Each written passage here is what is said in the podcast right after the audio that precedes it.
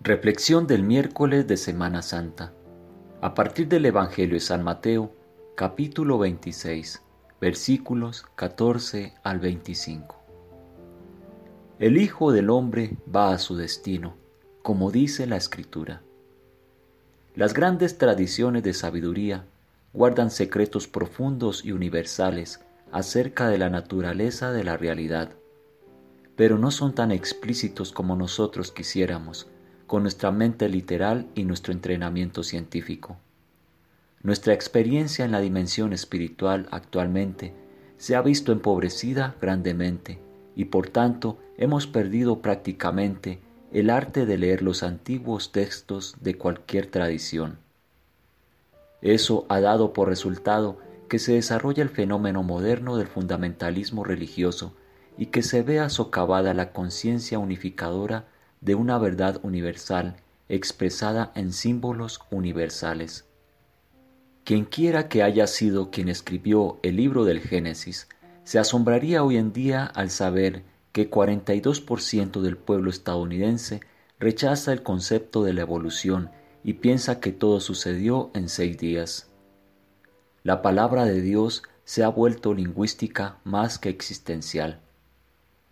Debido a que leía las escrituras de su tradición a la luz de su propia experiencia, Jesús fue capaz de entender y expresarse con una autoridad singular y con gran profundidad en su significado. Eso dio pie a una reacción en cadena que eventualmente se volvió una nueva tradición. Desde la reflexión cristiana sobre las escrituras, a la luz de la experiencia sin precedente de la resurrección, surgió el Nuevo Testamento. Estos breves textos de cuatro evangelios y las cartas de los maestros de las primeras comunidades se volvieron una escritura de primera fuente. Surgieron directamente de una profunda y fresca experiencia espiritual, no completamente asimilada, pero que se volvió una inspiración perenne para místicos, teólogos y artistas. Emergió entonces algo único y característico de la conciencia cristiana, despertada por el contacto con el Cristo crucificado y resucitado. Primeramente, concierne a la realidad de la persona que nos pregunta, ¿quién dicen que soy? Una pregunta que solamente puede ser respondida desde el marco de nuestro propio autoconocimiento. En segundo lugar, o al mismo tiempo, tiene que ver con el entendimiento de Dios como Trinidad como una comunión entre tres. Jesús habla del Padre como su fuente y objetivo y proclama su unión no dual con Él. Pero también habla del Espíritu, que enviará a continuar y guiar el desarrollo de su enseñanza, el Espíritu Santo, el sucesor real de Jesús. Y sin embargo, la Trinidad ha sido una intuición de la mente humana en su búsqueda de Dios y la realidad definitiva si esto es porque la mente, reflexionando en su fuente, está estructurada de esta manera.